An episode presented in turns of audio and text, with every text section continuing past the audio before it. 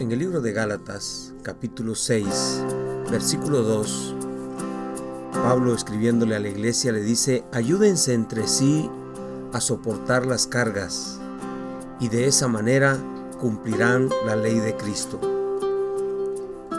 El contexto de este pasaje hace referencia precisamente a la fragilidad humana y especialmente a la fragilidad cristiana cuando no estamos firmes en el Señor.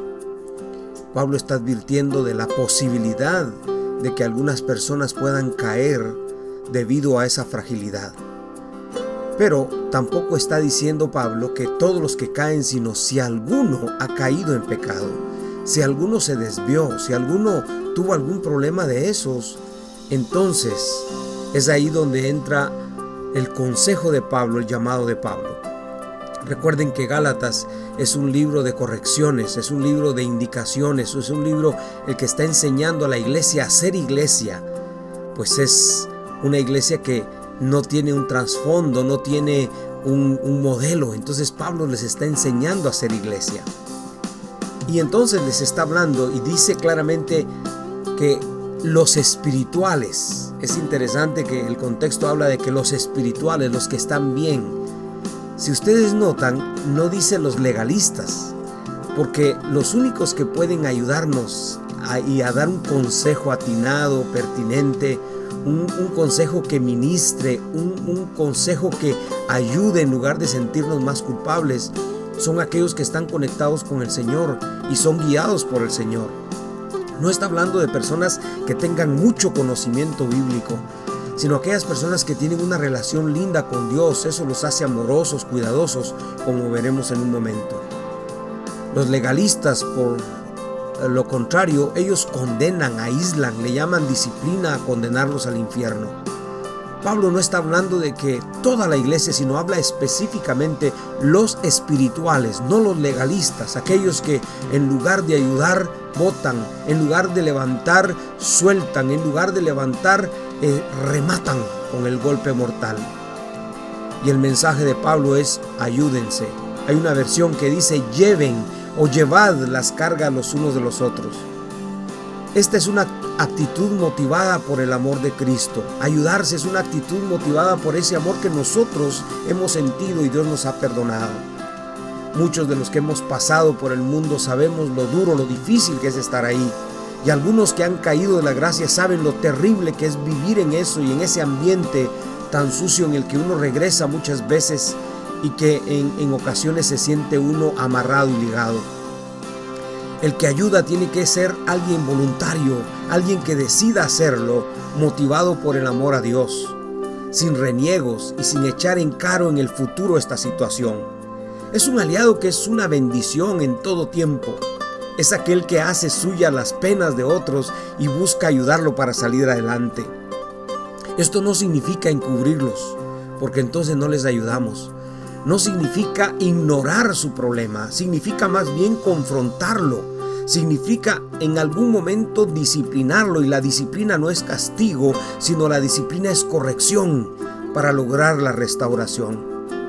Entonces el que ayuda es aquella persona que está consciente que los defectos o el pecado que alguien ha cometido puede hacerlo sentir mal a él y a la congregación.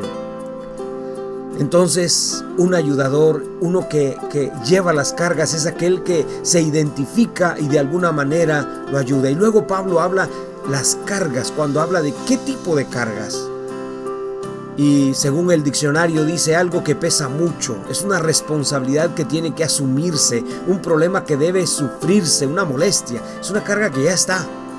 Alguien que cometió pecado ya lo infringió, ya está en problemas, ahora tiene problemas y necesita ayuda, necesita restauración. El pecado produce muchas cargas muy tristes. El pecado produce culpabilidad, el pecado produce amargura, aislamiento. Esas son cargas que muchas personas llevan. Inclusive aquellas personas que están deseosas de hacer algo nuevo, bueno, pero hay algo que no les permite porque tienen una amargura en su corazón. Entonces, en vez de criticar, condenar o excluir, debemos ser solidarios. La solidaridad tiene como base la ley de Cristo, como dice Pablo. Esto es literalmente el mandamiento nuevo, que os améis unos a otros. No habla de los mandamientos de la ley de Moisés, habla del nuevo mandamiento que Dios estipuló en su palabra cuando dice, les pido que os améis unos a otros. Note que dice que os améis unos a otros. No habla de condición de amar solo cuando nos sentimos eh, confortables o contentos con nuestro prójimo. El amor es incondicional. El amor no es circunstancial. No es cuando todo le va bien al otro, entonces es mi amigo y lo amo.